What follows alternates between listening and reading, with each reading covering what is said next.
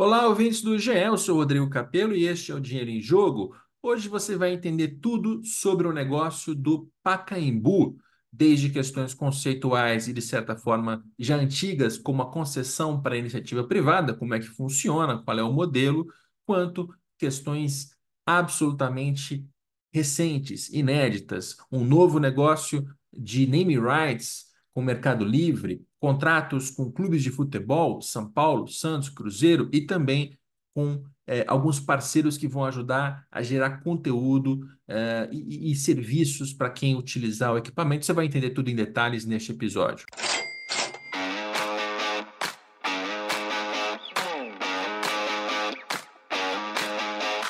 Agora a gente vai conversar com o Eduardo Barella, ele é CEO do Alegra Pacaembu. Tudo bem, Eduardo? Tudo bem, Rodrigo. Bom dia, como vai? E para essa conversa eu tenho a contribuição, a ajuda do meu colega Leonardo Lourenço, repórter aqui no GE. Beleza, Léo? Tudo bem, Capelão? Como vai? Tudo bem? Um abraço ao, ao Edu também por, por nos acompanhar nesse podcast. O Léo, aliás, é uma, uma figura que aparece com pouca frequência na televisão, até o, o, o, apelido dele, que eu saiba aqui na redação, é Site. As pessoas chamam ele de Site. Não fala com o Site, é o Léo. E é um dos melhores repórteres aqui do GE, sem dúvida. Assim, tem coisas que ele descobre que é, só ele consegue descobrir. Então eu queria fazer um, fazer um carinho no Léo aqui antes da gente começar. Caramba, muito obrigado, muito obrigado. E é verdade, as pessoas me chamam de Site lá. Impressionante. Eu fiquei, fiquei muito curioso com esse apelido quando eu descobri. Mas vamos, vamos falar do, do, do Pacaembu. Eduardo, é, antes até de a gente falar de novidades, e são muitas, né? Porque tem o name rights do, do, do Mercado Livre, tem acordo pra, com clube de futebol, tem acordo com empresa para trazer shows para o Pacaembu, tem muita coisa que a gente vai falar aqui hoje.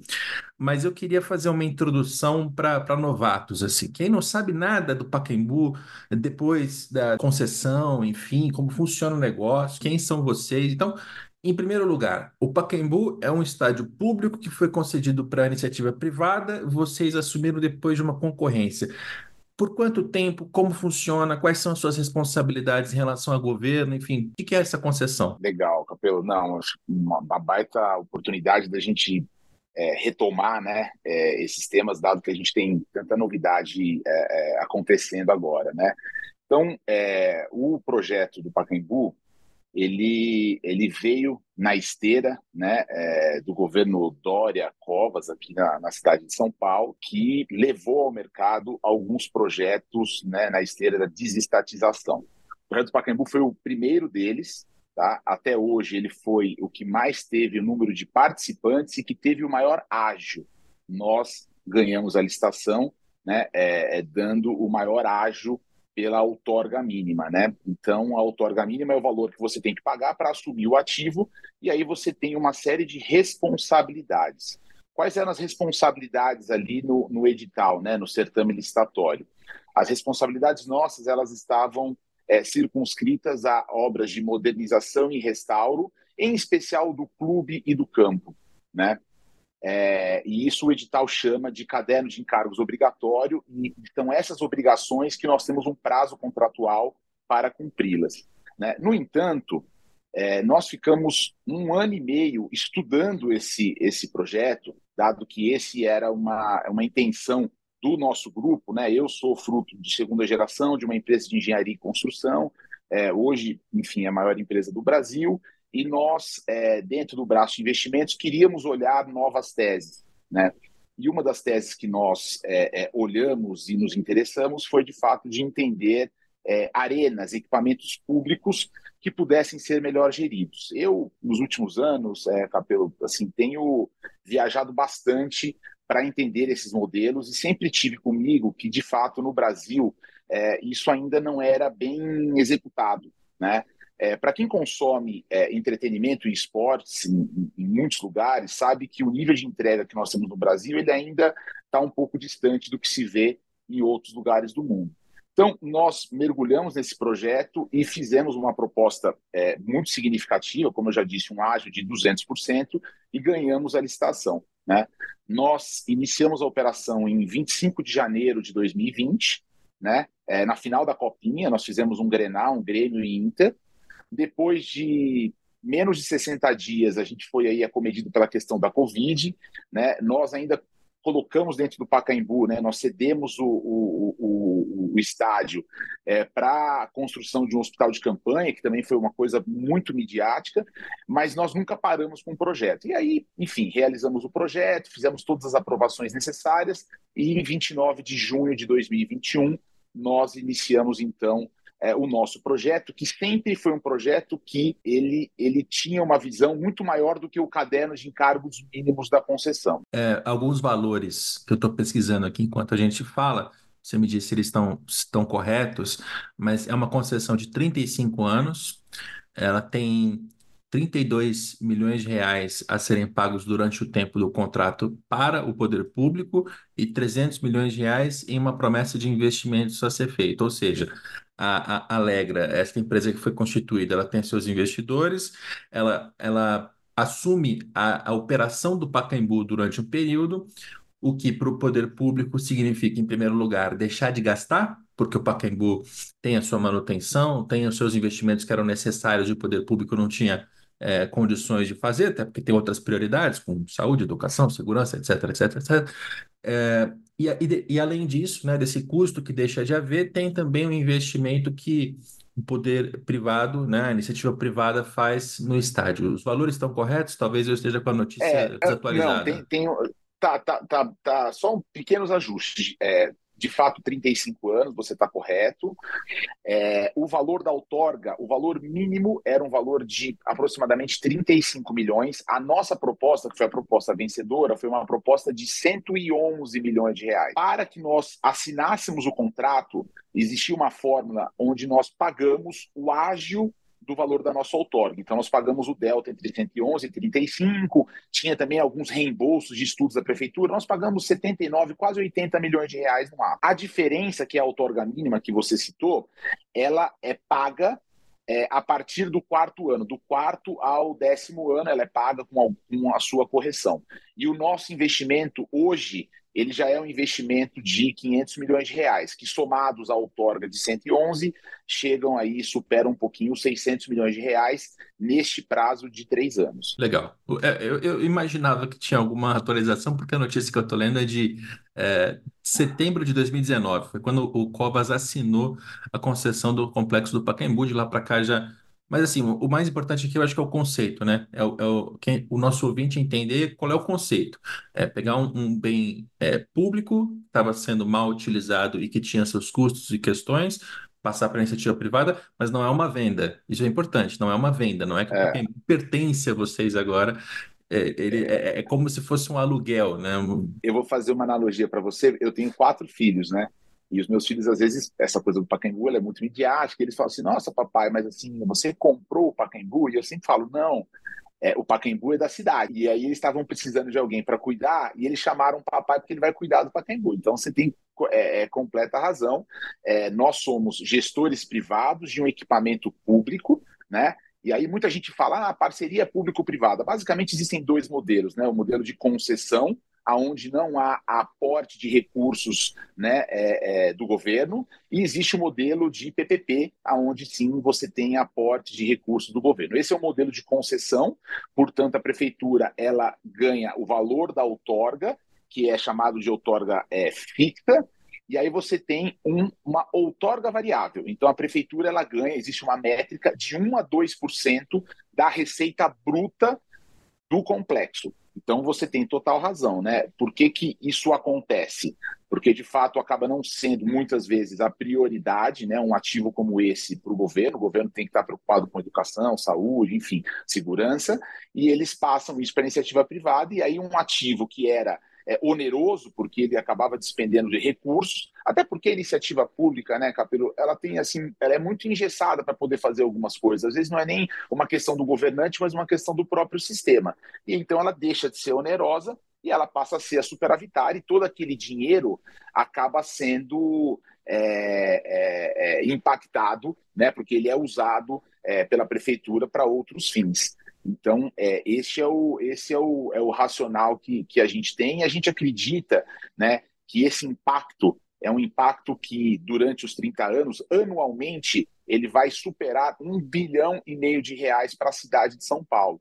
Então, se você fizer essa conta, ele é, é um, um, impacto assim muito grande, porque de fato você traz um ativo que era subutilizado, tinha pouco uso, você tinha ali é, algo em torno de 100, 150 pessoas por dia que passavam pelo Pacaembu, e você vai passar a ter é, eventos muito maiores, um fluxo de pessoas maior, isso gera emprego, enfim, tem uma geração de, de valor por detrás que é muito interessante e esses números são, são os números que estão por detrás da concessão. O Léo vai fazer uma, uma rodada de perguntas agora. Só uma curiosidade: quantos anos tem o seu filho que, que perguntou se era uma compra, se você comprou para Pacaembu? É, sete anos. Maravilha. Aos sete anos ele aprendeu o que eu aprendi já com, sei lá, uns 25, porque foi quando eu fui estudar os estádios da Copa do Mundo.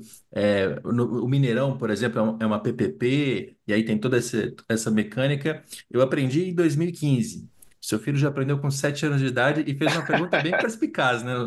Papai, você comprou o Pacaembu? Isso tem, tem tudo a ver. Legal. Edu, é, não, ainda é, até nesse pegando esteira nessa, nessa discussão sobre concessão, venda e tal, é, existe acho que duas preocupações. É, a primeira sobre a, o, o Pacaembu é um patrimônio histórico tombado, então há restrições para que vocês mexam nele é, em alguns pontos, a fachada acho que é o mais é, falado, mas houve também uma polêmica quando vocês precisaram demolir as arquibancadas para a construção das novas arquibancadas.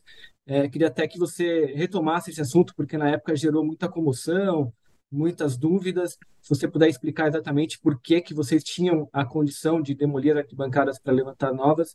É, e acho que um outro assunto importante também é, é sobre o acesso público ao complexo do Pacaembu, na concessão. O Pacaembu é, ele tem as piscinas, as quadras de tênis que, é, que tinham acesso público é, gratuito. Isso vai permanecer durante a concessão? Como é que vai funcionar ah, na gestão de vocês? Né? Legal, Léo. Não, assim, boa pergunta. Até porque eu tinha muito essa discussão, né? É, essa exposição toda midiática, de fato, é algo até é, novo para mim. Eu, eu, imaginava que o Pacaembu é, teria uma repercussão, mas de fato, assim, né, nem próximo do que de fato acontece no dia a dia. E eu sempre me surpreendi muito com isso é, quando da demolição do tobogã, porque o edital de concorrência, isso foi algo muito bem, bem executado lá pela, pela, pelo governo, ele já previa a autorização do Pacaembu, do, do, do tobogã, perdão. Mais do que isso, você tinha no edital de concorrência, você tinha uma manifestação do Compresp, tá? que é o órgão de patrimônio no nível municipal, e do CONDEFAT, que é o órgão de patrimônio no nível estadual, você já tinha uma autorização deles para a demolição do tobogã. Entre outras razões, porque o tobogã não é, é um elemento arquitetônico que é da fundação do Pacaembu. Você tinha, onde existia o tobogã, você tinha a concha acústica, quando da fundação na década de 40, e aí na década de 70, o Paulo Maluf, então, prefeito da cidade de São Paulo, ele autoriza a demolição da concha acústica e a construção é, do tobogã. Então, é, o tobogã, assim como várias outras coisas do projeto, eles você já havia uma orientação e, e, e várias permissões, né? É, a história do naming rights, por exemplo, assim, isso também está previsto, isso também está aprovado e existe uma diretriz muito clara de como você pode expor a marca. Então, assim, olha, você é obrigado a fazer a manutenção de estádio municipal Paulo Machado de Carvalho, você não pode mexer na fachada histórica, o nome obrigatoriamente da marca tem que vir junto com o Pacaembu. Então, tudo isso é, é algo que já está preconizado. Por óbvio, né, Léo, que assim, é, é, existe um desconhecimento da grande parte das pessoas, esse não é um tema de conhecimento geral, e aí é, o ser humano ele também é um pouco é, é, arredio as novidades e gera muito questionamento. Por isso que essa oportunidade é muito legal. Então, o projeto ele já tinha essa autorização para demolição do tobogã, já tinha também as autorizações, como eu disse, pela questão toda do naming rights e outras questões, tá, que foram é, outras questões que foram que foram feitas no projeto, elas são é, frutos de melhorias que nós estamos entendendo ao longo do projeto. Por exemplo, as arquibancadas é, leste e oeste. Né? Para quem é, talvez não conheça, mas vai lembrar, a arquibancada laranja, né, que ficava na frente das cabines de imprensa, que tinha azul e manga. Essas arquibancadas, elas não estavam previstas serem demolidas. E nós, então, temos um rito mensal com os órgãos de patrimônio, de aprovação. Você tem uma ideia, Léo, assim, eles, eles, eles têm que aprovar a argamassa que a gente usa no complexo. Tá? É, e aí nós levamos para os órgãos de patrimônio uma questão que era muito importante, dizendo, olha, nós vamos fazer aqui um investimento de muito, de centenas de milhões, mas nós não podemos deixar arquibancada sem você ter circulação por dentro do estádio, porque isso, na verdade, prejudica muito o nível de conforto do torcedor, prejudica muito o nível de conforto do usuário. Isso acontece em todos os lugares do mundo. Por mais que você construa banheiros no, no nível da rua ou no nível de baixo, se está chovendo, o cara vai vai vai tá com a criança, tá, ele vai, vai pegar chuva. Quando ele pega a chuva, automaticamente o nível de conforto baixa, o ingresso não pode ser tão caro. Logo, o Pacaembu acaba virando deficitário para o clube jogar, que era um pouco o que acontecia. Você tinha um problema ali que o Pacaembu ninguém ganhava dinheiro para o Pacaembu, porque a operação custava muito caro. Nós levamos isso, levamos uma proposta falando: olha, nós vamos demolir as arquibancadas laterais e nós vamos reconstruí-las é, vamos dizer assim, oca por dentro. Ou seja, você vai ter níveis lá dentro. E nesses níveis nós vamos ter é, lanchonetes, nós vamos ter banheiros, é, nós vamos ter camarotes, nós vamos ter é, restaurantes com vista para o campo, nós vamos é, é, melhorar né, é, o nível de experiência do torcedor.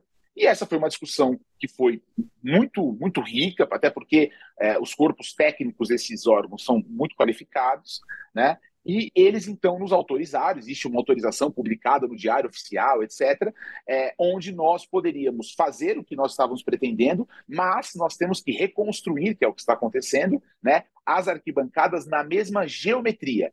Então, assim, ó, você não pode mudar um degrau, você não pode mudar absolutamente nada, que é o que está acontecendo, e isso foi um investimento é, é, que nós nos propusemos a fazer, porque de fato nós acreditamos que isso vai melhorar muito né, no nível de experiência do torcedor. E com relação ao acesso da, do público a, ao, ao, complexo de piscinas, quadras? Legal, legal. Assim, Léo, quando a gente. É, esse é um projeto muito vivo, né?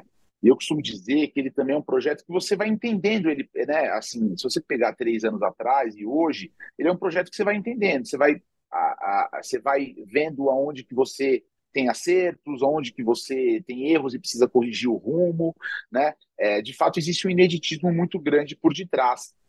E, e uma coisa que ficou muito clara para nós desde o início é assim, o Pacaembu é um equipamento muito simbólico para a cidade de São Paulo, né? Ele é a segunda casa de todas as torcidas, ele é querido por todos os paulistanos, todo mundo tem uma história é, afetiva com o Pacaembu. E, e nós rapidamente percebemos que assim é, alterar a essência desse equipamento seria o nosso maior erro, seria um, daria um, seria um tiro no pé enorme. E qual é a essência desse equipamento? Esse é um equipamento público. E ele vai, tem que permanecer público. Então, o que, que acontece? A utilização, o regramento de utilização das áreas do complexo, ela permanecerá exatamente a mesma de quando da administração pública. Eu diria que com uma vantagem. Tá? Antes, você tinha que fazer uma carteirinha para entrar, você tinha ali uma barreira física. Nós, estamos liberando todas as barreiras físicas para a entrada no complexo. Estamos com que nós queremos convidar as pessoas, então a dinâmica é, de entrada e saída ela vai ser muito similar à de um parque. Você vai poder adentrar ao complexo. A piscina você tem, por exemplo, uso público, você não paga, por óbvio, por uma questão de lotação, você vai fazer uma reserva no aplicativo, você tem que ter o seu exame médico, etc. E o tênis e o ginásio poliesportivo você utiliza através de locação, como já era é, quando da administração pública, né? Então, é, é, isso é uma coisa também que é, é, é muito importante de ser ressaltado, porque muitas vezes há questionamentos a respeito. Só queria aproveitar só para o, o, assunto ainda. Havia algumas divergências no entendimento do contrato entre vocês e a prefeitura e vocês chegaram a negociar a possibilidade de concessão da praça também, da Praça Charles Miller. É, se eu estiver errado, você me corrige, mas tinha é, uma divergência com relação à, à, metragem do complexo, se eu não me engano, e talvez alguma, alguma compensação pelas perdas durante a pandemia. É, como é que está isso? Eu sei que até onde eu sei a prefeitura negou a, a concessão da praça, mas isso está em andamento, vocês ainda conversam, há outras possibilidades para que essa, esse, essas divergências sejam resolvidas? Então, é, Léo, o que acontece? O, nós temos, tá, é, junto à prefeitura, um pleito de reequilíbrio. Tá? Esse pleito de reequilíbrio ele tem três fatores. Tá? Dois deles foram mencionados por você, ou seja, a gente teve o efeito da pandemia, porque nós poderíamos ter gerado receita no complexo durante a pandemia, mas houve uma orientação para fechamento né, dos equipamentos públicos, o Pacaembu um deles. O outro é, é, o atraso na liberação das licenças. O contrato previa é, um ano para aprovação e, e, e, e, liberação das licenças para início das obras, e, a prefeitura levou um ano e um ano e quatro meses, é 128 dias para ser mais exato.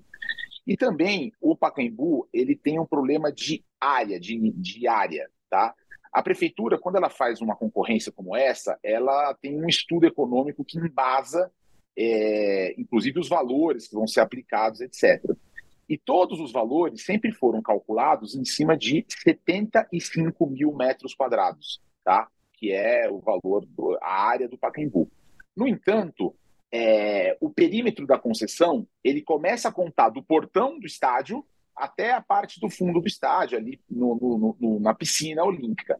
E quando a gente ganhou o contrato e adentrou ao complexo, e nós fizemos a medição, nós vimos que esta, esse perímetro ele não tinha 75 mil metros, ele tinha 65 mil metros. E onde está a diferença? A diferença está que os 10 mil adicionais dentro da matrícula, ele invade um pedaço da Praça Charles Miller.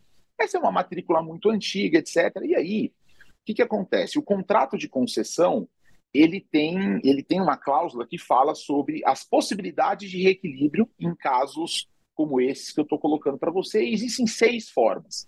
Então, antes da gente apresentar qualquer coisa, nós fomos à prefeitura e falamos: olha, existe uma, uma possibilidade aqui, nós temos esses três itens de reequilíbrio, e, eu, e aí, como é que você reequilibra um contrato? Né? Ou é, eles pagariam para a gente, ou eles dariam um desconto na outorga, que é aquele percentual variável que eu comentei né, no início do nosso papo, ou eles poderiam, inclusive, dar mais prazo. Aí existem fórmulas é, é, econômicas de você fazer o cálculo. E nós falamos: ó, nós queremos é, incluir a praça. Tá?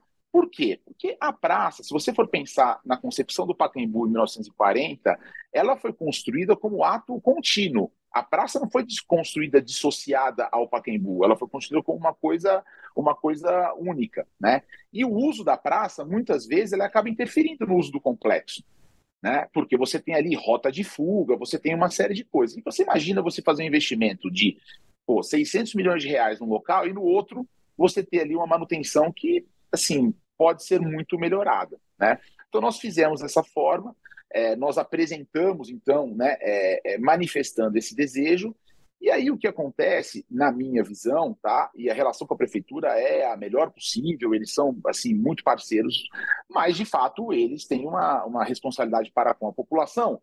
E como a gente ainda não entregou o Pacaembu, fica aquela questão: opa, peraí, meu, o cara nem entregou o Pacaembu e agora já está querendo a praça, e aí a prefeitura, é, é, por hora, ela não se manifestou. Né?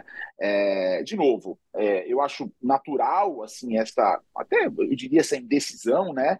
É, existem algumas manifestações no processo a favor, outras contra, tal, mas é um processo natural e a gente, enfim, vai, vai aguardar é, é, é, é, a manifestação deles, a decisão deles, e eu acho que logo após a nossa inauguração a gente vai poder retomar essa discussão com a prefeitura. Vocês trataram de, de assuntos bem específicos e factuais. Eu queria seguir quase que na mesma linha, mas de um jeito mais conceitual.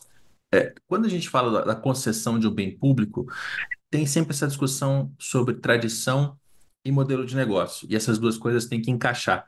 E, e estádios, equipamentos públicos, não, não só no Pacaembu, mas eu já vi essa conversa acontecer no complexo do Maracanã, em Minas Gerais. É, geralmente é assim, pelo menos a minha visão, Eduardo.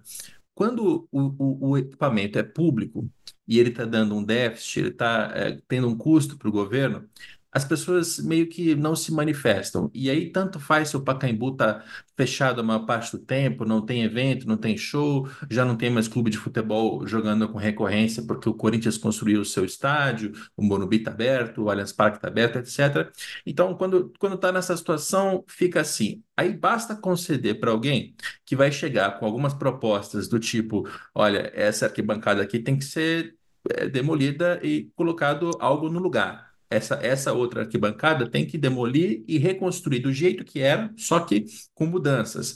A, o nome do estádio vai ser um nome diferente. E aí vem uma chiadeira, porque tem gente que fala, não, peraí, mas eu ia nesse estádio já com meu avô, né? Tenho, eu tenho lembranças, tem uma nostalgia, tem uma, uma, uma, uma questão afetiva envolvida. É um absurdo o que vocês estão fazendo, vocês estão desconfigurando, vocês estão descaracterizando, vocês estão tirando a alma do estádio. Só que essa alma, ela, ela custa caro, né? Então, assim, é, como é que se encaixa a questão da tradição e dessa nostalgia e da simbologia que é importante com um modelo de negócios com um equipamento que tem que dar lucro, com um equipamento que está recebendo investimentos, e, e enfim, com, como é que você encaixa essas duas questões é, na sua cabeça e, e também na, na, prática? O Capelo, assim, é, é, eu acho que assim, eu acho que tem uma questão um pouco acho que cultural assim né da, da, nossa da nossa sociedade que é um pouco essa questão de que é, todo mundo é desconfiado de tudo e que parece que fazer algo que tenha fins lucrativos é um crime né é engraçado porque essa é uma questão cultural, em outras culturas, por exemplo, é o contrário, né? As pessoas, elas, elas elevam, assim, quem de fato é pô, bem sucedido, etc. Mas aqui existe essa questão e a gente aprende a lidar com isso, né? É, e de novo, assim, é, é, é, a gente acaba tendo que lidar com essa, com essa situação, né? Então, o que que, assim, como é que a gente lida com, com, com essa questão? O, o Pacaembu, como eu disse para o Léo um pouco atrás, assim, ele, é, ele é muito emblemático para a cidade, né? Então, assim, é, seria um erro nosso muito grande né, a gente a gente fazer qualquer tipo de alteração no seu uso. Né? Então, assim, existe uma, uma orientação nossa, de fato, de que assim a gente tem que potencializar aquilo que ele tem de melhor, que é de fato esse carinho, esse, esse amor que as pessoas têm pelo Pacaembu. Isso é um ativo muito grande, tá? É, só que a gente tem que ter um olhar mais moderno. Né? Você não pode ter um equipamento localizado no centro da cidade de São Paulo onde você tem, por exemplo, 2 é, mil estudantes universitários ali num raio de 2 quilômetros, é, desculpa, você tem 100 mil estudantes universitários num raio de 2 quilômetros, e você, e você tem 150 pessoas que passam por ali. Né? Assim, alguma coisa está errado nisso aí. Né? Então, é, o que a gente tem feito é um trabalho de resgate desse Pacaembu. Né? Então, se você, vou dar um exemplo para você, assim, a paleta de cores do estádio que vocês vão olhar, seja nas cadeiras, nos muros, nos gradis, etc., ela é uma paleta que levou em consideração a concepção do projeto lá na, na década de 40. Né? Ah, mas antes tinha uma arquibancada laranja, manga, azul. As pessoas desconhecem. As arquibancadas que existiam coloridas, elas foram doadas por uma empresa de cerveja na década de 90. Entendeu? Não é, isso não é parte do projeto original. Isso é parte de um resgate que nós estamos fazendo agora. Eu não tenho dúvidas que o que a gente está fazendo é o maior projeto é, de restauro de um equipamento público hoje no Brasil, tá? É, então, assim, é muito significativo o que a gente está fazendo e eu acho que esse respeito todo que nós estamos tendo com, com o complexo, ele vai aparecer quando ele for é, reinaugurado, né? Então, hoje, por óbvio, existe essa coisa da desconfiança, existe essa coisa da ansiedade, né? Ah, mas a obra é, existe um desconhecimento. Ah, a obra está atrasada. Né? A obra não está atrasada. O nosso prazo contratual é 29 de junho de 2024. É uma percepção, é uma percepção equivocada das pessoas. Né? É, Pô, mas está demorando muito. São três anos, Capelo. É, para uma intervenção de 75 mil metros quadrados, mais 45 que nós estamos adicionando. Tem gente que demora dois anos para fazer uma casa de 400 metros quadrados, entendeu? É, e nós temos que aprovar argamassa com os órgãos de patrimônio. Então, assim, a gente tem hoje mais de mil pessoas diretas no projeto, tá?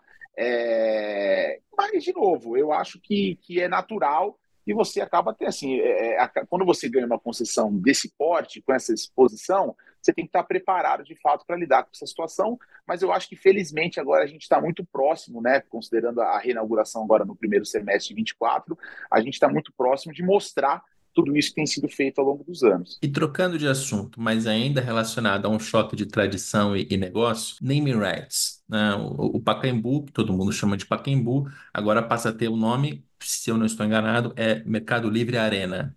Mercado Livre Arena Pacaembu? Qual, qual que é o nome oficial? Mercado Livre Arena Pacaembu. Maravilha. Como é que foi fechar esse negócio.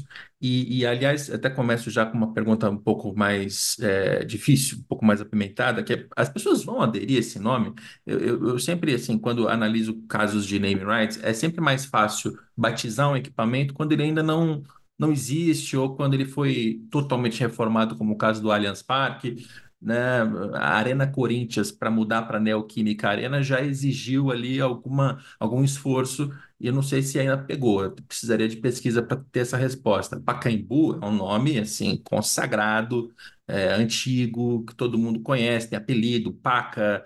Uh, então, assim, como é que é? as pessoas vão chamar de Mercado Livre Arena? Você acha? Cara, olha só, nós sempre tivemos em mente, de novo, que a gente está a gente faz a gestão de um equipamento simbólico para a cidade e mais do que isso, né? Um equipamento que esse ano ele vai completar 85, 84 anos, tá? É um equipamento que em 84 anos ele nunca foi trabalhado como marca. Se eu falar para você assim, pô, Capelo, Pacaembu, qual é a marca do Pacaembu? Você, tem, eu acho que você vai vir na tua cabeça talvez a fachada do estádio municipal, Paulo Machado de Carvalho, tal. Mas assim, não, não existe uma marca, não existe um logotipo. Ele nunca foi trabalhado como uma marca, né? E, e, e na nossa cabeça, e foi assim que nós fomos ao mercado, né? É, existia aqui uma oportunidade muito grande de uma marca acoplar ao seu acoplar, acoplar o seu nome a um equipamento tão simbólico como o Pacaembu, né? E o Mercado Livre, de fato, enxergou isso né? É, assim como outras marcas que estiveram em contato conosco, mas nós entendemos que o Mercado Livre era quem de fato é, poderia se conectar melhor ao ecossistema de negócios que a gente está pensando pra, pra, para o Pacaembu.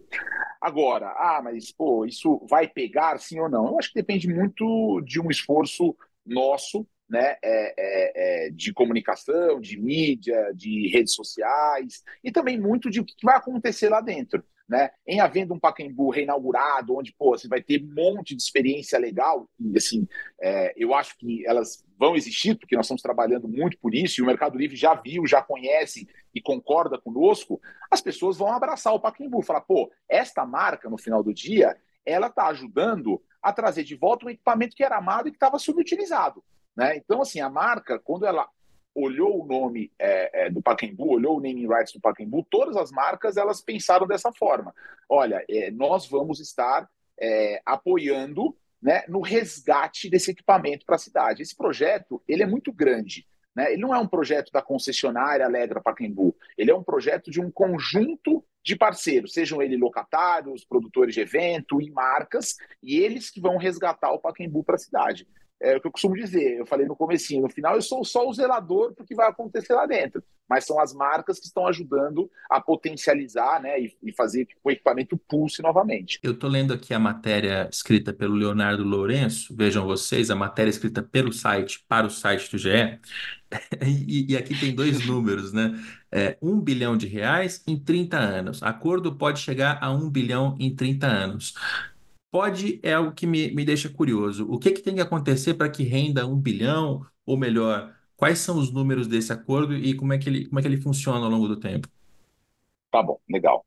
É, bom, é, na verdade, assim, a, a, o Mercado Livre, nós sabíamos que isso ia despertar muita, muitas perguntas e muita curiosidade, e aí o Mercado Livre tem, por política, é, não divulgar o valor dos seus investimentos e, por óbvio, essa é uma relação entre privados e a gente respeita, tá?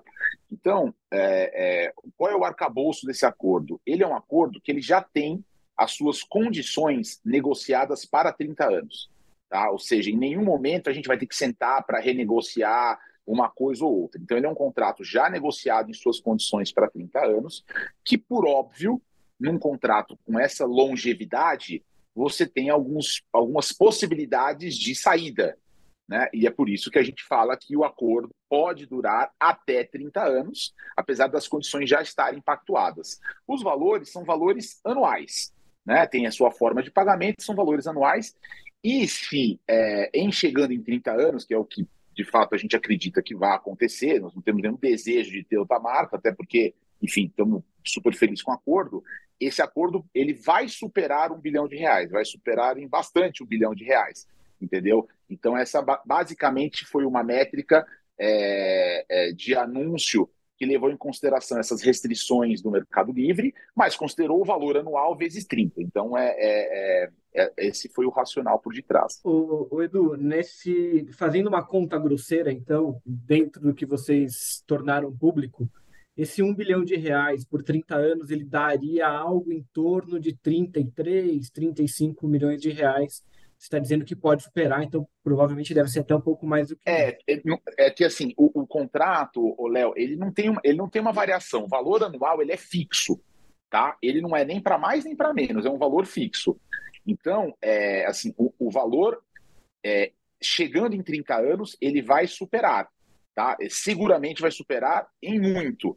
Eu diria para vocês assim que ele é comparado aos, de novo, são acordos entre privados, mas se você compara é, com valores do que saiu no Brasil, ele é muito, mas muito superior ao que já foi anunciado no Brasil, é, e eu diria que ele é o maior da América Latina, pelo que consta aí dos, dos anúncios já feitos, tá? E, por óbvio, tem uma, tem uma razão também, né? Que eu acho que é um pouco do que, que a gente leva para o complexo, né? Não é um complexo só de futebol e de shows, apesar de futebol ser muito importante, da gente querer retomar os shows, mas é um complexo que vai ter uma vida ali do dia a dia, que depois eu posso, enfim, detalhar um pouquinho mais. Me baseando nessa conta grosseira, a minha, a minha pergunta era a seguinte: é, como é que foi essa negociação e como é que foi o convencimento para o Mercado Livre topar pagar mais do que outras empresas pagam a estádios que estão relacionados diretamente a grandes torcidas no país, como é o caso do Allianz Parque, da Neoquímica Arena. O São Paulo acabou de fechar um acordo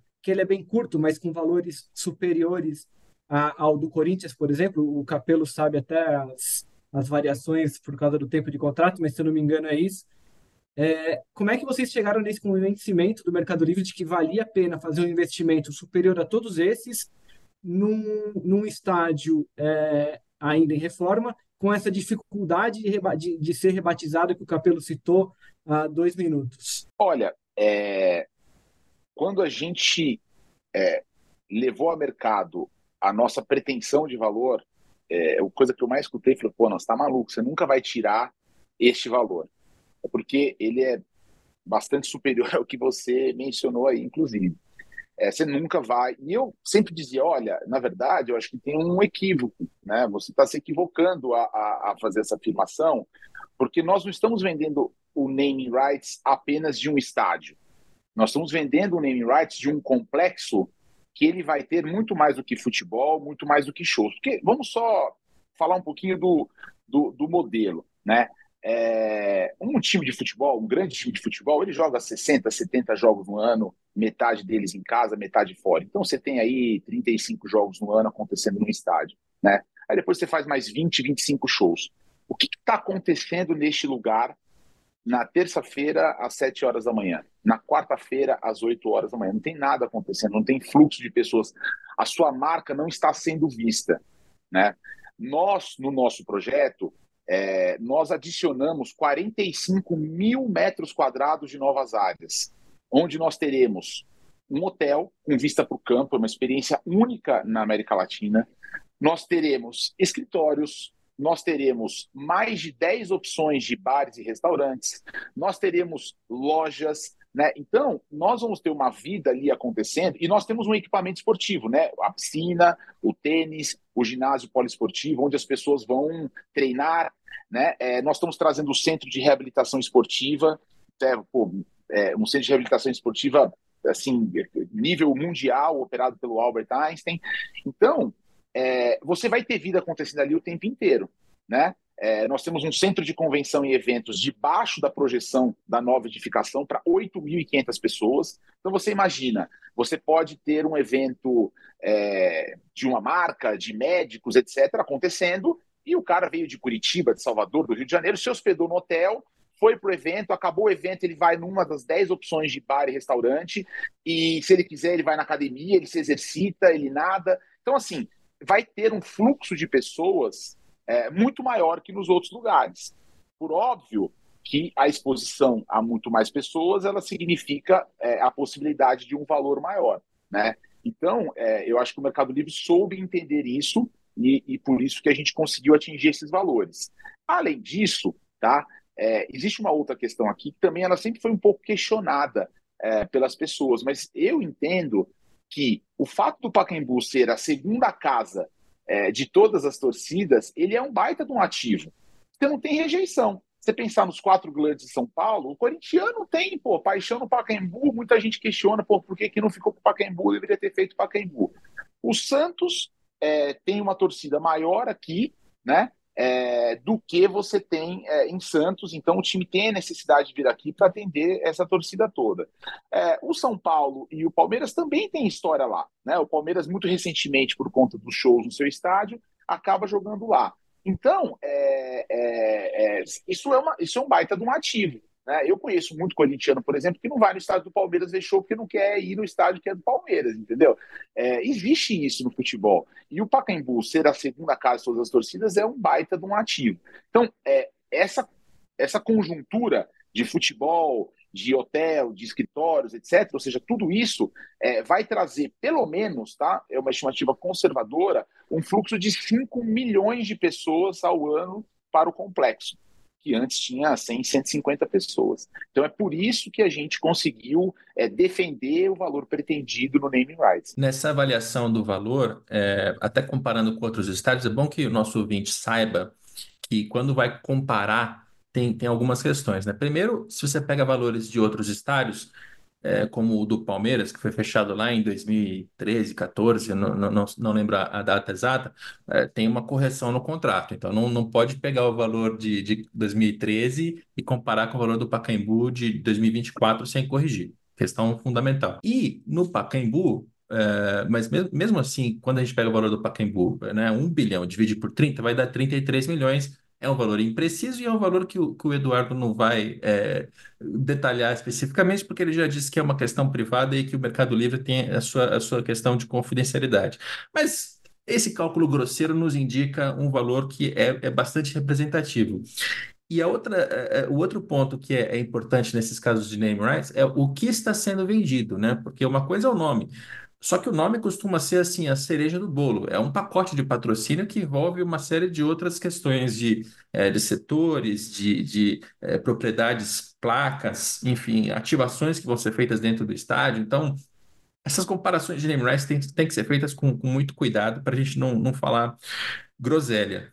E aí, é, a gente está migrando aqui de assunto porque para vender os name rights e para fazer esse pacote de patrocínio, você teve que é, oferecer tanto jogos de futebol quanto é, shows. Né? Você tem que ter um equipamento que tenha funcionamento durante o ano todo.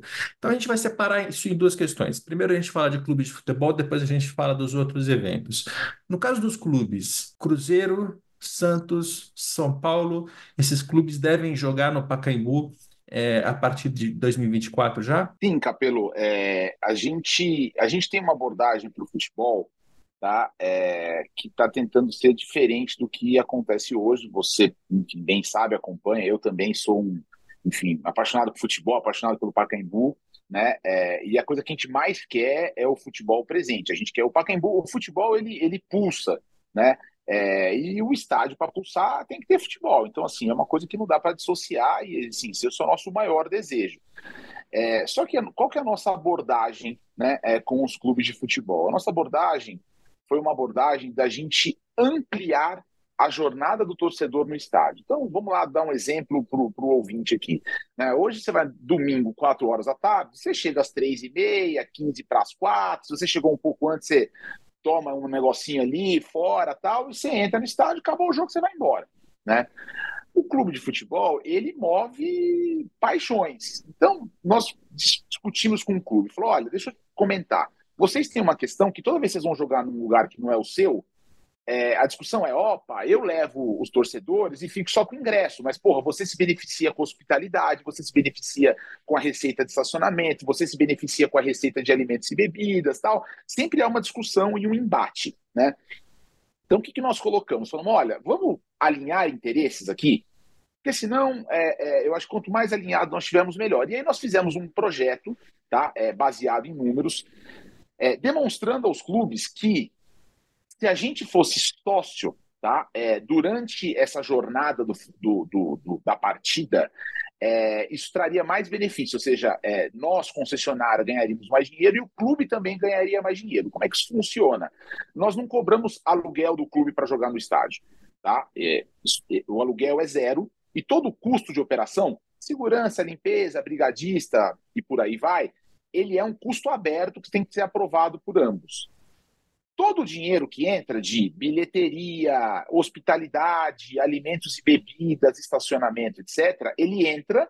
O primeiro dinheiro que entra paga o custo, então entrou 10, o custo é 1, paga 1, e esses 9, né? Estou usando aqui um, um exemplo hipotético, e esses 9, eles são divididos entre clube e concessionária, e aí você pode ter percentuais distintos, dependendo da, da rúbrica de receita. Né?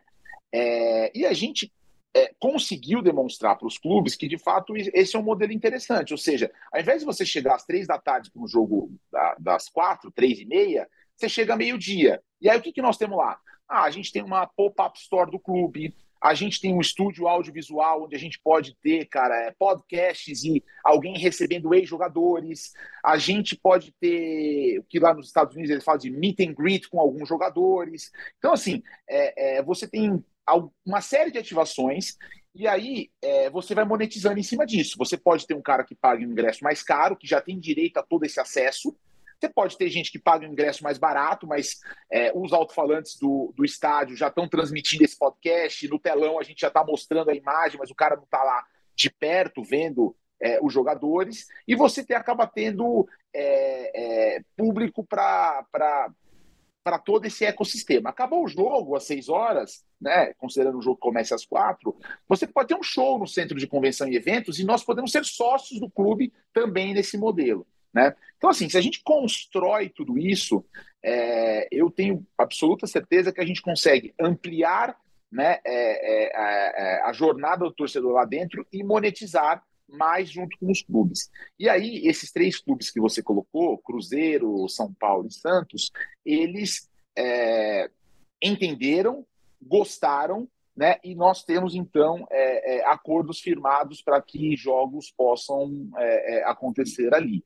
Eu acho que o advento da SAF, né, é, no futebol brasileiro, ele é muito positivo, porque é, você tem hoje executivos que estão olhando os clubes como marcas, não apenas como clubes de futebol, né? Então, por exemplo, o caso do Cruzeiro é um caso emblemático e é uma gestão que a gente, enfim, esteve por perto e assim é uma gestão com uma cabeça muito, muito, muito legal, muito positiva, muito de construção, né? É, por exemplo, eu tenho meus filhos e meus filhos torcem para o meu time e seguramente eles não vão ser cruzeirenses, né? Porque, enfim, eles são ali bem fanáticos tal por futebol. Mas assim, eles eles assistem jogo do Manchester City por causa do Haaland, eles escutam é, Real Madrid por causa do Vinícius Júnior. E aí, se o Cruzeiro vem jogar em São Paulo, e você imagina que tem um monte de mineiro aqui, tem muita torcida do Cruzeiro aqui. E aí, e aí eu gosto de futebol, levo meu filho, meu filho fala: "Pô, pai, mas a experiência no jogo do Cruzeiro é muito legal. Ele começa a ter simpatia pela marca, ele começa a ter simpatia pelo time. E São Paulo tem uma beleza, porque você tem gente de todos os lugares do Brasil. Então você imagina, Capelo, assim, pô, um jogo do Flamengo aqui. Eu não tenho dúvida que lotaria o Pacaembu. Você imagina um jogo do Bahia aqui, um jogo do Fortaleza aqui, né? É, então, é, é, são clubes que têm a capacidade de você encher o estádio e de você ter uma receita e uma experiência para uma construção de marca muito legal. Então, é, São Paulo, Santos e Cruzeiro é, são clubes que já têm é, é, acordos conosco. Por óbvio que se um clube chegar lá e quiser alugar apenas o estádio, é uma discussão que nós podemos ter, mas ela não é a nossa predileção. Nossa predileção é ter este modelo que eu, que eu detalhei para você. Edu, você citou casos hipotéticos de jogos de Flamengo, Bahia e Fortaleza, porque são clubes que também negociam ou eles simplesmente surgiram na sua cabeça como bons exemplos para essa história? Não, eles, eles surgiram, na verdade, como bons exemplos para essa história, é, Léo. Assim, eles surgiram como bons exemplos porque é, eu acho que existem é, cariocas, é, baianos, etc., aqui é, é, na cidade e muitos torcedores desses clubes. Mas, assim, até para é, é, é, desmistificar, assim, nós conversamos com o Botafogo, a conversa com o Botafogo também foi muito positiva. Eu acho que a, a SAF, de um modo geral, né, é, eu tive também com o presidente do Fortaleza, é, discutindo essa questão também. Os clubes têm um impeditivo, é, Léo, que é um pouco a questão de que o presidente é, ele é o mandatário né, principal, mas e, a torcida influencia muito. Então, o clube tem uma certa dificuldade, por exemplo, de fazer uma cravar: olha, eu vou jogar tal jogo aí. Aí o clube vem mal, entendeu? Putz, tá ali na zona do rebaixamento, tá em crise e tal, o cara fala, puta, prefiro jogar na minha casa, se eu tirar, eu vou tomar a pedrada. Então, é, o que nós temos são acordos com um objetivo de volume de jogos, né? É, mas que não é um compromisso ali firme certo, mas assim, eu não tenho dúvida que isso vai acontecer. Esse ano de 2024, se você imaginar é, de junho em diante, é, nós temos planejado 20 jogos aqui no Pacaembu, e o Pacaembu, antes da nossa gestão, em 2019, ele tinha, ele teve 39 jogos. Né? Então, assim, é, é, um número muito significativo. Eu acho que a gente está sendo até conservador nas nossas estimativas. Edu, esses contratos que vocês já têm assinados, eles preveem um número mínimo de partidas por ano que cada um desses clubes tem que fazer no Pacaembu? Ou isso é negociado tem. nessas condições Não, que você os, falou? Não, a gente são 10 do São Paulo, 10 do Santos, 2, 2, 10 do Santos e 2 do Cruzeiro. Isso para 24 já. Isso para 24. É. Edu, aproveitando também, você falou essa questão do match day, da, da intenção de que o torcedor chegue mais cedo ao estádio, saia mais tarde e tal. É, e São Paulo tem uma, não sei se dá para dizer que é uma peculiaridade, porque não é só em São Paulo, mas em São Paulo é onde se fala mais, que é a proibição de, de venda de bebidas alcoólicas nos estádios. Ah, recentemente teve um projeto aprovado na Assembleia, que foi vetado pelo ex-governador, João Dória, e há hoje outros dois projetos tramitando na Assembleia é, com perspectivas diferentes, porque é, o governo mudou e há expectativa de que o novo governo coloque barreiras menores. Esse é um, é um assunto que a federação e os clubes encamparam, todos eles defendem a, a liberação de venda de bebidas alcoólicas até um certo teor. Né? A gente fala geralmente cerveja, mas, mas a, a, pelo menos os projetos eles, eles pensam até num teor um pouco maior de vinho, tal, não sei o quê. É, vocês estão atuando é, nesse sentido? Vocês tomaram parte nessa discussão? Vocês fazem parte dessa discussão de alguma forma ativa? Não, a gente não tem, uma, a gente não tem tido uma participação ativa na discussão desse tema, mas por óbvio a gente tem acompanhado de perto. O nosso projeto, né, que eu comentei com vocês, é, ele considera um pouco essa vedação de venda de bebidas alcoólicas duas horas antes e duas horas depois, o que de fato assim me parece uma maluquice. Quem frequenta estádio sabe que assim você vai em estádio aqui em São Paulo e o cara tá vendendo ali do ambulante, entendeu? É, e, e, entra e às vezes o cara, como ele não pode beber no estádio, ele já entra ali às vezes muitas vezes embriagado, entendeu? Então é complicado. Sendo que no estádio você tem uma diferença que você tem ali um controle maior, você tem as câmeras de segurança, você tem todo o, o policiamento, etc. Então, assim, me parece, na minha visão, um pouco equivocado tudo isso, assim, não só por conta de já haver isso no Brasil, mas você vai em qualquer lugar do mundo, o futebol, o basquete, etc., ele é um grande, ele é um, ele é um momento de entretenimento, de diversão, né, de lazer das pessoas. Estados Unidos, por exemplo, jogo de beisebol acontece meio-dia, porque primeiro que ele é longo, e na minha opinião, assim, é um pouco chato, mas assim, pô, o cara vai lá, ele vai almoçar, ele almoça, ele leva a família, tá total, ele, ele vive aquele momento, né? E os americanos fazem isso muito bem.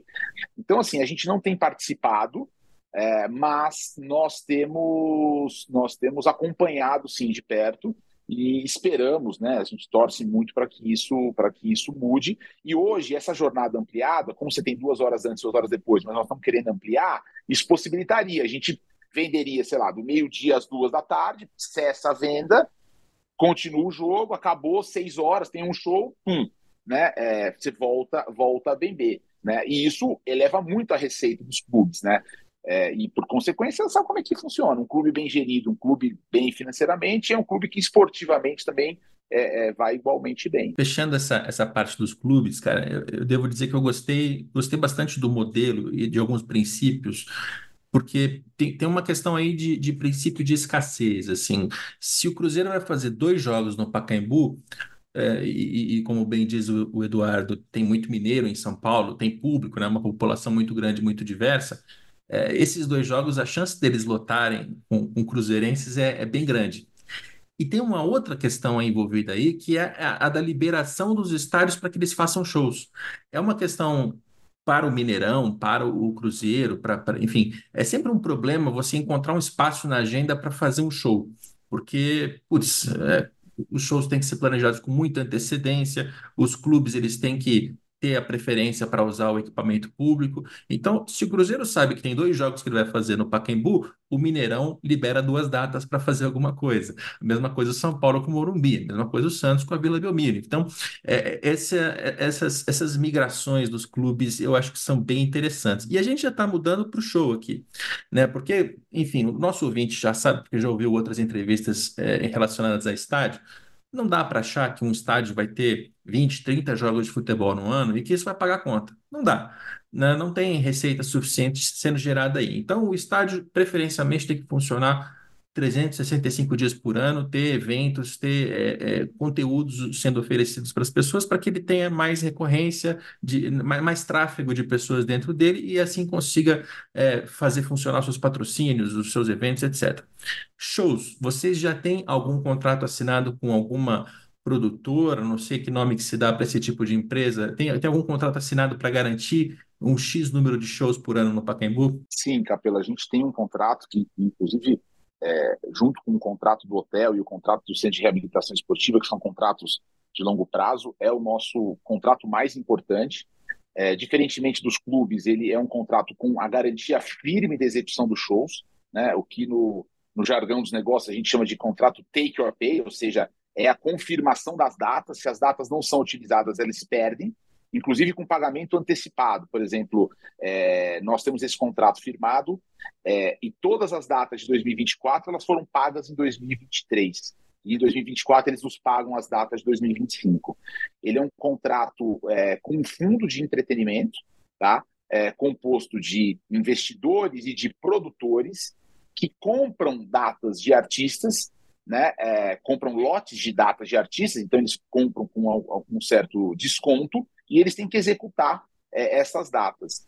É, e aí, por óbvio, né, assim, nós somos um equipamento que precisamos do conteúdo. O conteúdo precisa de um equipamento. Então, essa é, uma, é, uma, é, uma, é um casamento natural e eles firmaram um contrato conosco. É, a For Even, que é esse, esse fundo de investimento, assinou um contrato conosco para a realização de 80 shows por um período de 10 anos. Então, nós estamos falando que nós temos um contrato confirmado para a realização de 80 shows é, no Pacaembu é, anuais. Então, se você pensar isso, são, é mais de um show por semana, né? É, então, assim, é um volume muito significativo e você tem está coberto de razão, Capelo. Quando você olha assim a, a, o modelo econômico financeiro, o investimento que se faz, né, é, num estádio, numa arena, etc., ele é muito grande. Então, você tem é, um tripé aqui muito importante de um projeto como esse, que é esse é um projeto sobre fluxo de pessoas, quanto mais gente, melhor. Esse é um projeto sobre taxa de ocupação dos espaços. E esse é um projeto sobre tempo de permanência das pessoas lá dentro. Porque você monetiza no consumo dessas pessoas, na locação dos espaços. Então você precisa trazer gente e manter essas pessoas. Né? E, e a gente assim, conseguiu de fato colocar esse contrato de pé. E por essas e outras razões, voltando a fazer uma analogia com o name, é porque também o nosso name ele é tão maior do que os outros, entendeu? A gente tem uma, a gente já tem garantido um volume de conteúdo muito significativo. Só para confirmar, são 80 shows em 10 anos ou 80 shows por ano durante 10? É, são 80 shows por ano, Tá? Esse número ele pode variar um pouquinho. Então, assim, o contrato é um contrato que ele fixa um valor em dinheiro anual.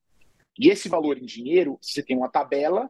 Então, assim, olha, é, centro de convenção e eventos, quanto custa? Tanto. É, campo, quanto custa? Tanto. Ah, centro de tênis, quanto custa? Tanto. Então, ele vai pegando diárias desses valores, mas por óbvio, se você usar menos diárias do tênis e mais do centro de convenção e eventos, que é mais caro, esse, esse número reduz um pouco. Então, ele varia, mas o cálculo do dinheiro ele foi baseado é, ele foi baseado no, no, no, dinheiro, mas em número de shows e de uso desses espaços. Então, é um contrato que, ao longo de 10 anos, ele é um contrato que beira aí 300 milhões de reais, entendeu? E eu fiquei curioso sobre o modelo de negócios do fundo.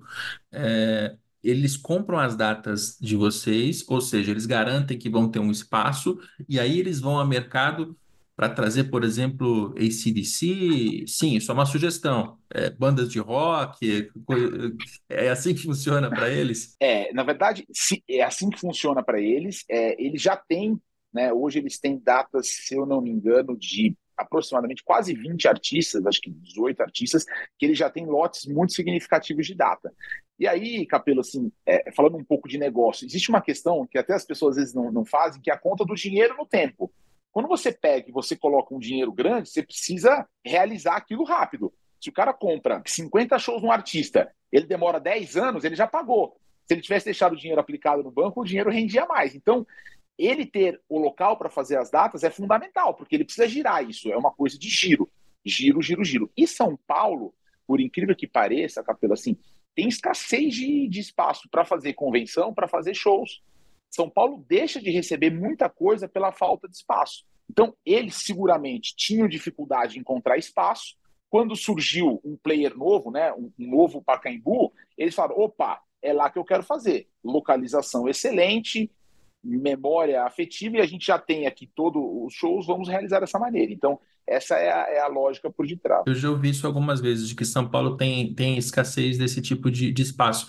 Porque ou você tem o Morumbi, o Allianz Parque, que são estádios grandes, né? Ou seja, precisa ser uma, uma atração muito grande. Você tem alguns espaços como o Vibra, como o Espaço Unimed, que tem uma lotação muito menor, mas é, falta ali talvez um meio termo, assim, um espaço que tenha uma, uma, uma capacidade, uma lotação um pouco mais baixa do que a de um estádio do tamanho do Morumbi, mas que seja um pouco maior que o Vibra. Vocês estão se encaixando nesse, nesse meio do caminho? Exatamente, assim, o que o mercado diz, e aí, assim, eu, eu, eu sou, tô engatinhando nesse mercado, tô aprendendo, né, é, o mercado sempre diz que, assim, é, existe, existe a carência de uma arena para 20 mil pessoas, Tá? Eu acho que esse é um número meio mágico. Né? É, nós não tínhamos a possibilidade de fazer um espaço enterrado, nosso centro de convenção, eventos para 20 mil pessoas. Porque existe uma questão que é a taxa de permeabilidade, ou seja, a taxa que você vai construir no estádio, enfim, é uma questão bastante técnica. E aí nós construímos um espaço enterrado para 8.500 pessoas. Então, os nossos shows no nosso, no nosso centro de convenção e eventos, que está debaixo do hotel, ele é para até 8.500 pessoas. Né? E o, o Pacaembu, pelo seu tamanho, pelo fato da gente ter um hotel, então a gente acaba tendo um, alguns lugares que não teriam, não teriam público, os shows eles poderiam ter entre 25 até 35 mil pessoas, shows de campo. Né? Então, esse é um número de fato muito bom e é uma carência da cidade, como você mesmo colocou. Edu, é, nesse sentido, vocês é, teve toda a questão com relação à expectativa de reabertura do Pacaembu para a Copinha é, e vocês passaram a anunciar que o Pacaembu será reaberto é, nesse primeiro semestre de, de, forma faseada. Pelo que entendi, você não quer cravar uma data, mas dá para dizer, pelo menos, é, se vocês já têm o primeiro evento que será realizado no Pacaembu uh, de forma pública, com atendimento de público, vocês já sabem qual será esse primeiro evento? Será um jogo de futebol? Será um evento musical? Isso, isso já está no plano? Uma previsão um pouco mais próxima de data também. O, Capelo, o site aí é. Agora eu entendi que você anunciou ele dizendo que, que ele era um cara ali que, que tirava as coisas mesmo. Não, mas vamos lá, gente. É, é, eu acho, Léo, para responder a sua pergunta, cara, eu acho que assim, é, sempre, eu acho que há uma percepção equivocada com relação à questão do prazo de entrega. Né? É, como eu já coloquei aqui, o nosso prazo contratual é 29 de junho de 2024. A realização da copinha, ela sempre foi um desejo da concessionária, mas ela nunca foi uma obrigação. É, talvez, assim, eu não tenho nenhum compromisso, nenhum problema, talvez, em admitir que talvez tenha sido um erro nosso em ter sido ou otimista demais de ter divulgado isso e criado essa expectativa, porque de fato isso era um desejo nosso nosso, da cidade, dos torcedores, está todo mundo querendo ver o Pacaembu reinaugurado, né? Então hoje a gente está com uma, uma, postura um pouco mais é, conservadora, no sentido de que a gente vai cumprir esse prazo contratual, né? É, mas que nós vamos abrir de uma maneira faseada, até porque eu acho que o complexo ele tem essa possibilidade de você fazer uma inauguração da piscina, né? A gente hoje no nosso time lá da concessionária tem atletas olímpicos que tem, podem assim, trazer por um nadador olímpico para nadar com crianças carentes que frequentavam a piscina, que é uma coisa que a gente quer continuar tendo esse, esse, esse, essa projeção social também, é, inaugurar o tênis de uma forma, inaugurar o centro de convenções de outra forma. Então, a gente vai, vai inaugurar de uma maneira faseada e a gente tem sim, é, Léo, o, o, o, assim, algo programado para o final de abril, tá? É, que seria aí, eu acho que, que um evento maior tirando essas coisas menores que podem acontecer, tá? A nossa estratégia aqui, Edu, é do policial bom e policial mal. Então, o Léo, É, ele morde e eu assopro, e assim você vai sair do podcast com a sensação de que foi bacana. isso, isso não foi combinado, tá? Não é combinado, sabendo isso é orgânico. começou o podcast. Mas aí, aí você fica bravo com o Léo, mas, mas comigo fica tudo bem. E, e como o Léo mordeu, agora eu assopro. É, em relação a hotel, eu, eu soube que vocês têm um acordo já fechado também, Universal Hotels, enfim, como é, como é que isso funciona? Que, que história é essa? Tá, é legal isso, porque no meio do desenvolvimento do projeto, a gente entendeu que aquele prédio ali, depois de consumo de muitos estudos, etc., mas que a gente precisava ter ali uma ocupação que fosse uma ocupação é, que não descaracterizasse o complexo. E, e até, eu confesso para você, Capelo, que assim, é, sempre me incomodou um pouco, falando assim, ah, o Pacaembu vai virar um shopping, assim, pô, eu ficava super incomodado, falando, cara, não vai ser um shopping, a gente não tem tamanho de shopping, né? O shopping varejista quer fluxo, tal, a gente vai ter fluxo, mas é um fluxo diferente, mas enfim. E a gente, a nossa primeira opção ali sempre foi um hotel.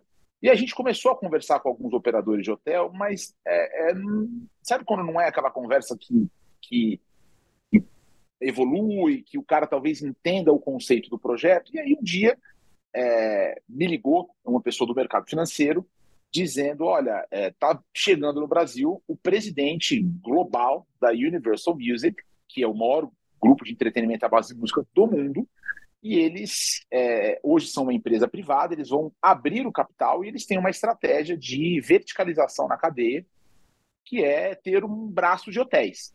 O racional por detrás, basicamente, é que eles deixam de monetizar né, com CD e vinil, porque hoje você vende muito pouco, e eles ganham dinheiro com streaming, junto com os artistas que eles representam. O dinheiro da mídia ele tem saído da mídia tradicional e tem ido para o influenciador, para o artista, para o jogador, né? E eles já têm naturalmente uma relação, né, com esse ecossistema da música. Então eles pensaram, olha, vamos verticalizar, vamos ter um hotel e o, o artista vai monetizar junto conosco. Então quando ele for fazer é, um show em um lugar, ele vai ficar no meu hotel, e aí ele vai ter noite de autógrafos, ativação, ele vai ter meet and greet, e nós vamos monetizar em cima disso, e aí eu não, assim, esse é o conceito do modelo de negócio, eu não tenho detalhes, mas eu imagino que os artistas monetizem junto com o hotel. E aí ele falou: olha, ele está procurando locais para hotel no Brasil, é, em São Paulo. Brasil é o terceiro maior mercado da Universal Music. E ele, pô, eu pensei no Pacaembu. Falei, ah, tudo bem, mande ele aqui. E aí, Capelo, é, é muito interessante, cara, porque é, precisa vir, às vezes, um cara de fora para entender teu projeto, isso há dois anos e meio atrás, né? É, o cara chegou, ele falou assim, mas aonde vocês copiaram isso? Eu assim, não copiei lugar nenhum, isso aqui é um pouco do benchmark, do que a gente olha, a gente acha que a experiência no Brasil, uma experiência que pode evoluir, ele falou, cara, isso aqui não existe uma experiência dessa é, na América Latina. É, e, e, até por coincidência, pela semana passada ele estava aqui e ele falou, hoje você já entende os espaços melhor, né? É, porque a obra está muito avançada, e ele falou, falou, esse aqui vai ser o distrito de esporte e entretenimento mais pulsante da América Latina. Então, eles é, fecharam um acordo conosco, eles inauguraram é, o primeiro hotel deles, depois dessa construção dessa tese de negócio deles, em Madrid, no ano passado, eu estive lá na abertura, e o segundo hotel deles vai ser o Pacaembu. Então, é, o, a pessoa que ficar no hotel, ela vai ter uma experiência muito legal, porque assim, você tem metade dos quartos virados para o campo, você pode ali assistir o jogo do campo. A gente falou um pouquinho dos clubes, né? É, a gente não falou com o Flamengo, mas até ontem, como o Mercado Livre patrocina o Flamengo, tinha muita coisa nas redes sociais falando do Flamengo. Então, ó, Flamengo, estamos aqui, casa aberta, aqui a gente quer receber vocês. Você imagina, o cara vem aqui, ele se hospeda no hotel e vê o jogo do quarto dele, ou se não, ele comprou ingresso, ele sai dentro do, de dentro do hotel, ele anda por dentro do hotel, cai no estádio e vai para o assento dele. Acabou o jogo, ele sai e vai para a cobertura, que tem quatro restaurantes. E é, até o americano falou, falou, pô, cara, isso aqui é um cassino sem jogo. Porque o cara entra, ele não quer sair mais. Né? Se a gente estiver é, trazendo experiência para o torcedor, é, essa experiência é, ela, ela, é infinita. Né? E o nosso acordo com eles, é, ele é um acordo de locação pelo período todo da concessão, e ele também traz uma obrigação da Universal em fazer ativações musicais sejam elas das diferentes naturezas. Então, eles têm 40 datas conosco por ano. Então, quando você começa a olhar o projeto, você começa a ver é, que tem essa construção dos 80 shows do fundo, das 40 ativações musicais da Universal, do futebol, que é algo natural, do uso cotidiano né, do entorno. Então, é, esses são os, os, pilares do nosso projeto, entendeu? Muito legal o conceito. E eu tenho uma última pergunta, sabendo que eu tenho que te liberar em menos de 10 minutos. É, a gente está falando de shows, de jogos de futebol, de hotel, isso tudo vai gerar é, um, um, tráfego de, de, visitantes ali que é, é, novo e vai gerar barulho. O Pacaembu eu sempre soube que tem ali uma questão é, do entorno, porque é, certamente o nosso ouvinte conhece, mas para quem não, não conhece, nunca foi, o entorno ali tem vários casarões antigos, é, grandes, de pessoas de, de renda mais alta e tal, e que tem a associação de moradores, que tem uma preocupação com barulho, não pode atrapalhar, enfim. É, é, um, é um, lugar assim cujo entorno é difícil de lidar.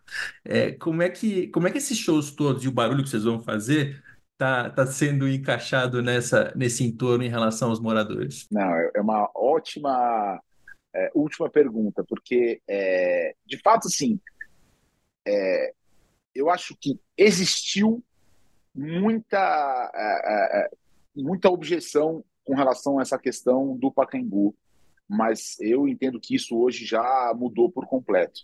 Acho que o que é importante dizer aqui é o seguinte: não há nenhuma restrição, por exemplo, para a realização de shows no Pacaembu. O que há é uma obrigatoriedade de você manter lá os níveis de decibéis. Né? Então, você não tem nenhuma restrição, olha, não pode fazer show. O que aconteceu foi que é, encheu-se tanto o saco, usando o, o, um português assim mais, mais chulo, que as pessoas ficavam com medo. Falaram, pô, eu não vou gastar aqui dinheiro para fazer a estrutura de um show e depois do show não acontecer. Né? É, no entanto, quando você faz um investimento desta magnitude, você tem um impacto muito positivo na vizinhança. Né? É, e basta você olhar o valor do metro quadrado que é uma coisa também que a gente acompanha. O valor do metro quadrado hoje ele está quase que dobrando do que quanto antes nós, nós quanto antes era praticado, né, de, de nós iniciarmos o nosso projeto. É, esses dias até é uma curiosidade, esses dias é, o pessoal do escritório me ligou, falou, olha, tem aqui um, um, um, gerente aqui de um banco que nos atende e disse que o dono do banco quer falar com você. E aí eu falei, putz, ok, né, passa meu telefone para ele, pode passar, tá autorizado. E ele me chamou, e ele falou, olha, eu, eu vejo é, o projeto da janela da minha casa, mandou uma foto, e eu queria te parabenizar, porque isso está transformando o bairro, e eu tenho interesse em fazer algumas coisas aí e tal.